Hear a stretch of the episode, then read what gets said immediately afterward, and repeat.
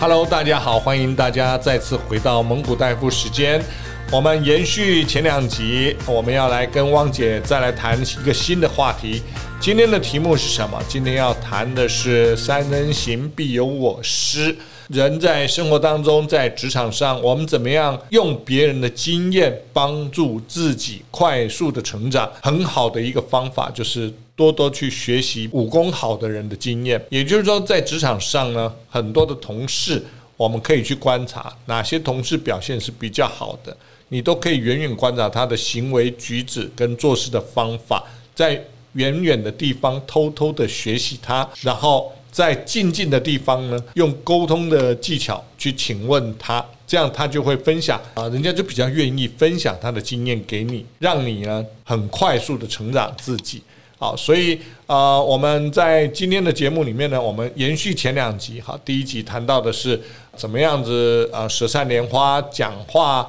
沟通技巧要够好，让人家能够很愿意跟你互动。第二个是在还没有沟通以前呢，你怎么样有一个好的印象给别人，不要虐待别人的眼睛。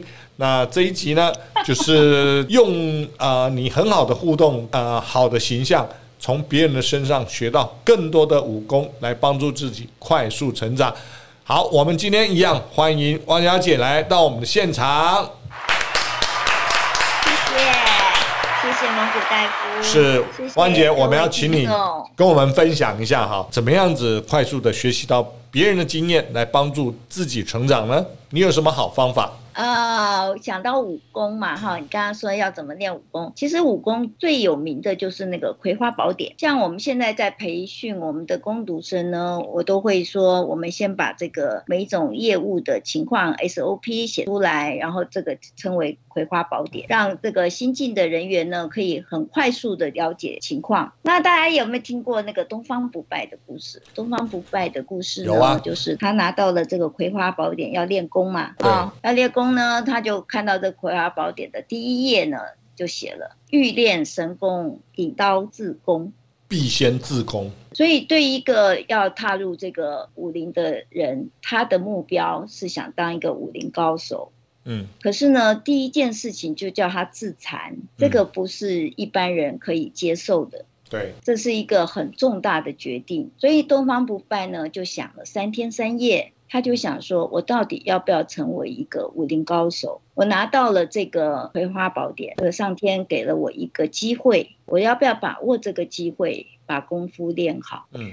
后来呢，他就下定决心了，他就说：“好，我就自宫，我要把这个武功练好。嗯，我要笑傲江湖。嗯，所以呢，他就忍痛自宫了。自宫了以后呢，他就翻到了第二页。”第二页就写：若不自宫，也能成功。天哪，那东方不败简直是趴在地上捶地痛哭。这什么什么葵花宝典？嗯，怎么会这样子呢？所以呢，他就看一看，翻一翻，到底是怎么回事？我这么认真的要来练功，那你这个里面到底写什么？就翻翻翻，就看到倒数第二页，他想说，那我到底是练完了以后能不能成功？倒数第二页写：即使自宫。未必成功，这个东方不败又要昏倒了，那是怎样啊？为什么会这样？已经造成了，我已经决定了自宫了，那你现在才告诉我说自宫并不能够成功，所以呢，他就翻到了最后一页，最后一页写着：若要成功，不要自宫。哇，那这不是天哪，不是昏倒？所以呢，嗯，不仅昏倒。还很气愤，东方不败就拿起了那个葵花宝典，重重的往桌上一摔，什么东西？什么葵花宝典？结果呢，他就看到了那个葵花宝典的背面最后一页，背面、嗯、书背上面写的：“如以自宫，请快进宫。”书名 书名《葵花宝典》，对，作者小李子，太监招募委员会构思。皇宫进士房编审，朝廷编译馆发行，还是一本招这个太监的书。啊、对，人家用了一个很好的行销方法吧？那、啊、当然是笑话啦。这个笑话其实大家都大部分都有听到。那这个笑话背后代表什么？代表的就是，你，你要练一个功夫，嗯、你要很认真的要下功夫做一件事情。你有没有先了解一下？看才看第一页就自宫了。第二个，这个功夫。是不是适合你的，是不是可以这样做完成的？所以不要闭门造车。现在的时代是不是关起门来闭关自己练功的时代了？嗯，对不对？大对大大对不对？没错。所以做事情要讲究方法，就是你如果拿到这本书或者人家的《葵花宝典》，你先去了解了整个全盘做了了解以后，再来看你要怎么样下手来做这件事情是好的，而且。怎么样可以面对这个问题，可以解决不会再发生的？那我身边呢，常常会有承办同仁，就我们跟承办同仁业务，大家分工嘛，哈，每个人有负责的业务。那任何业务都不是单独的，都是有相关联的。这个部门跟部门之间，或者业务的这个串联之间，都会有相关的。那我常常会听到这个有承办说：“哎，以前这样做都可以，为什么现在不可以？”其实这句话哈。包括我自己在内，我都会提醒自己不要这样说自己，因为我在这个单位已经很久了，我知道这件事情的做法。那没有，现在没有这种叫以前这样做，现在就要这样做，没有这种事情。那我我去跟那个年轻的承办沟通的时候，我也常常会忍住说啊，我知道这个以前都是怎么做怎么做怎么做，我都会提醒不要这样。真的，我再讲一遍。没有什么是以前这样做就一定现在要这样做，我们就要针对现在的情况来想该怎么做，然后该怎么做会改善，而且可以走得长远。超前部署是超前部署的方式，可是呢，你还是会有意外，面临到现在的状况是出乎你的意外，那么你就要知道怎么来应变。所以这个是做事情要讲究方法。那我们常常会讲哈，保守的单位，我常也听到我同学，因为我同学都在。业界，他们常常会在我面前抱怨说：“所以你们的公务员的那个做事风格，我们很受不了，就是很恐孤立，然后很不知道改善。”那我我都会说，因为我们是依法行政，我们必须要照着法规来做事情。可是常常我法规是来不及更改。那像现在我们既然碰到疫情，也很凸显这样的状况，就是法律规范的事情，它不能够及时的嗯因应时代的变化。这个时候。后呢，就要开始做一些权宜的方式或应变的方式。可是保守的机关或者官僚的体系，往往那个承办是不敢担这样的责任，那他就会说我们规定是这样做。那嗯，承办呢，伪责怕事情呢，不敢尝试呢，不敢尝试新的方法。那个是也要考量说，我们在基层的这个承办人员，他是没有那个去改变这个事情的权责，所以要靠这个上面。高层的人有权责的人才能够做改变，所以这个问题呢，就是我们在基层的往往没有办法去做创新的改变，因为权责不在自己身上。可是呢，我建议各位年轻的朋友，你可以把这个你想改变的方案或者权益的方式去跟高层做沟通。那怎么做沟通？我们前几集都有讲到，你不要只提一个方案，你可以评估好几个可行的方案。去跟高层去沟通，那高层就会很有可能采纳，比你都没有去讲的采纳几率会高，对吗？你都没有去讲，高层不知道，就会没有做改善。如果你有去讲，就算高层不采纳，他也会觉得你是一个认真评估的人。好，这个大大你沉默很久，我有点不习惯。因为我要让你把故事讲完啊。其实从你今天谈的这个呃《葵花宝典》里面呢，虽然是一个笑话，我不晓得我们的呃年轻朋友们有没有一个共同的想法。这个这个练，假设有一个练想练武功的人看了这个《葵花宝典》，他看了一页做一个动作，看了一页做一个动作。到最后呢，才发现自己做的动作根本不必要要做那么多。所以呢，很多时候我们在职场上，我要鼓励我们的年轻伙伴们，在看事情的时候呢，不要看太表面，一定要往下思考两三层，或者把它看完整了再去做判断。因为一个不完整的资讯会很容易让一个人误判。那完整的资讯呢？除了可以让你做比较好的、比较对的判断以外，你也可以从呃完整的资讯当中去了解到很多的细节跟很多呃不同面向的需求。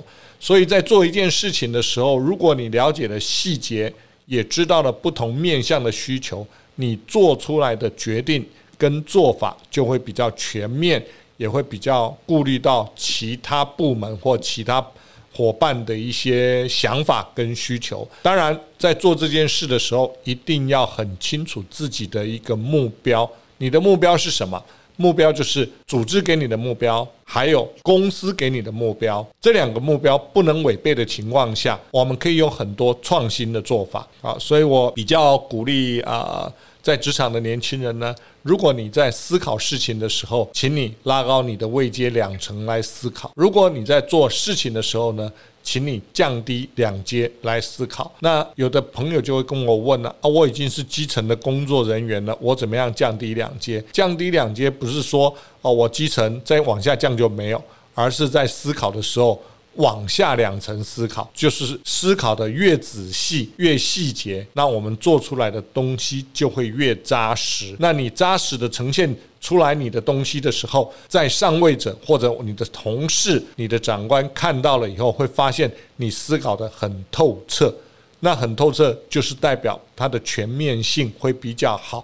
全面性比较好，就比较不容易出错。当然，相对的也会让人家看到你思考的成熟度，自然而然，你所产出的东西呢，就会有品质。这个是啊，我们在这次从啊汪姐刚刚谈的这些故事里面呢，能够听到的相关重点。另外一个呢，他刚刚提到的一个很棒的一个概念哈，就是说东方不败这个葵花宝典，其实我们如果引申过来，现在的电商行为。它是可以用第三方的角度去做一些电商的行销，也就是很多人举例，各种举例都有，也就是这个羊毛出在猪身上，哦，这个或者是羊毛出在牛身上，猪来买单都有，只是说你怎么样去创造这个彼此的价值，然后转移价值，转移到呃新的目标价值，让自己来获得最终利益。这是非常值得我们思考跟这个学习的。啊，汪姐，你笑得这么开心，要不再分享什么？啊，好，我补充，我在笑你羊毛出在呃呃猪毛，哎，羊毛出在牛身上，猪来付钱。这个你刚才说的很很棒，那当然大大说的都很棒。呃，你说向下两层做做事情嘛，哈。对。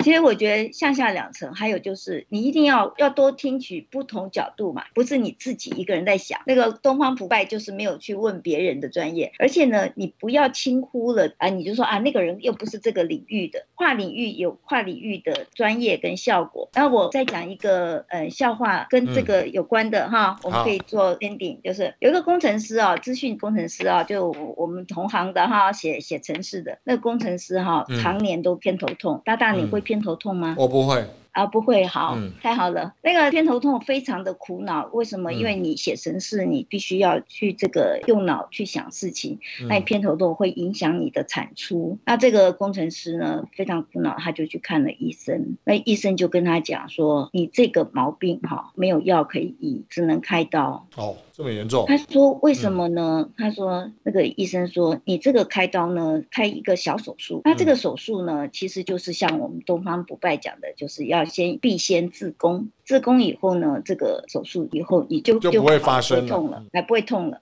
嗯，那就这个工程师来讲，他其实面临了跟跟东方不败一样的痛苦决定。他就回家以后，他就想，他说他已经结婚了，他也生了孩子了。嗯、那可是呢，他这个工作对他来讲是非常重要，养家活口的。嗯，那他这个偏头痛如果不治好的话，他会影响到他的职涯。那既然这个孩子也都生完了，自宫。就自宫吧，那只要不偏头痛就好了。嗯、所以他就去医院跟这个医生约好了，动了手术。那手术小手术，那个出来了以后，哇，真的不会偏头痛了，嗯，非常的舒服，这个好像重生了一样，嗯，那个脑袋非常的清爽，所以这个工程师就非常开心，嗯，他就想说。这是我重生的一天，嗯。啊，所以呢，我要去经过一个服饰行，我要去买件新衣服，他就进去，嗯，进去以后他就看到那个衬衫在打折，所以他就跟那店员讲说，哎，我我想买件新衬衫，嗯，那店员就说，哦，先生，你是穿十五半的领口的衬衫，对吗？嗯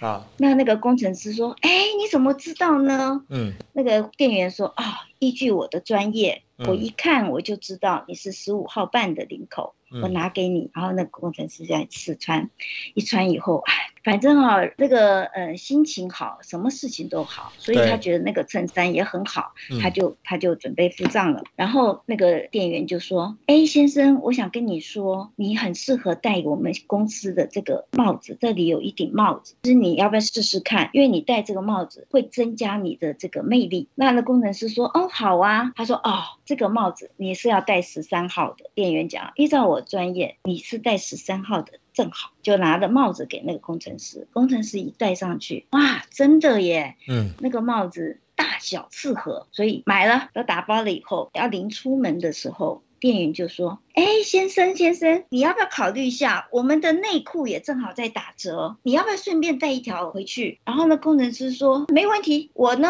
都是穿 S 号的。”那店员说：“哦，先生，依照我的专业，我觉得你应该是穿 M 号的。”然后呢工程师就哈哈大笑：“啊，我的内裤你怎么会看得到呢？嗯，这个专业怎么可能呢？嗯，我就跟你讲，我都是穿 S 号的。”那个店员说。先生，依照我的专业，如果你穿 S 号，你应该会有偏头痛的现象。嗯，因为你的内裤穿太紧了啊。如果你听我的话，回去穿 M 号的，嗯，你的偏头痛现象应该就会没有了。懂了啊，懂了哈。所以呢，嗯、这个工程师跟东方不败一样，就在街口捶胸啊、捶地呀、啊，啊，对不对？是。他只有他只有去问了一个专家，是医生。对。他就你看人家店员的专业，对，就找出了一个偏头痛的问题。可是他做到了跟东方不败一样的下场。是的，是的。所以这个故事告诉我们什么呢？告诉我们很多事情呢，我们不要闷着头看。而且也不要自己呢，就是闷着头在做事，偶尔要抬起头来看看别人怎么做，询问别人的意见，尤其是有经验的同事，他的经验呢可能会帮助我们少走很多冤枉路。走冤枉路，呃，是一条路，但是他会走比较久。但是用别人的经验帮助自己走对的路，你不但可以达到目的，而且可以走得比较快。而且也比较容易完成你这个上级交付的任务，所以很多时候呢，我想很多年轻朋友都会觉得自己很棒，棒绝对不是问题。但是如果你可以用别人的经验让自己棒得更快、更多，那不是一件好事吗？今天非常谢谢汪姐分享我们很多的故事，从故事中学到很多经验。谢谢，谢谢大家的收听，也请大家。呃，有机会啊，呃，到我们的 FB 上面留言，我们会跟大家有很好的互动。那让我们知道你想听什么，我们就聊什么。谢谢大家，谢谢，谢谢大家的留言，谢谢。好，拜拜，拜拜，蒙古大大，你好棒哦！谢谢，拜拜，大家都好棒，谢谢，拜拜。蒙古大夫大大。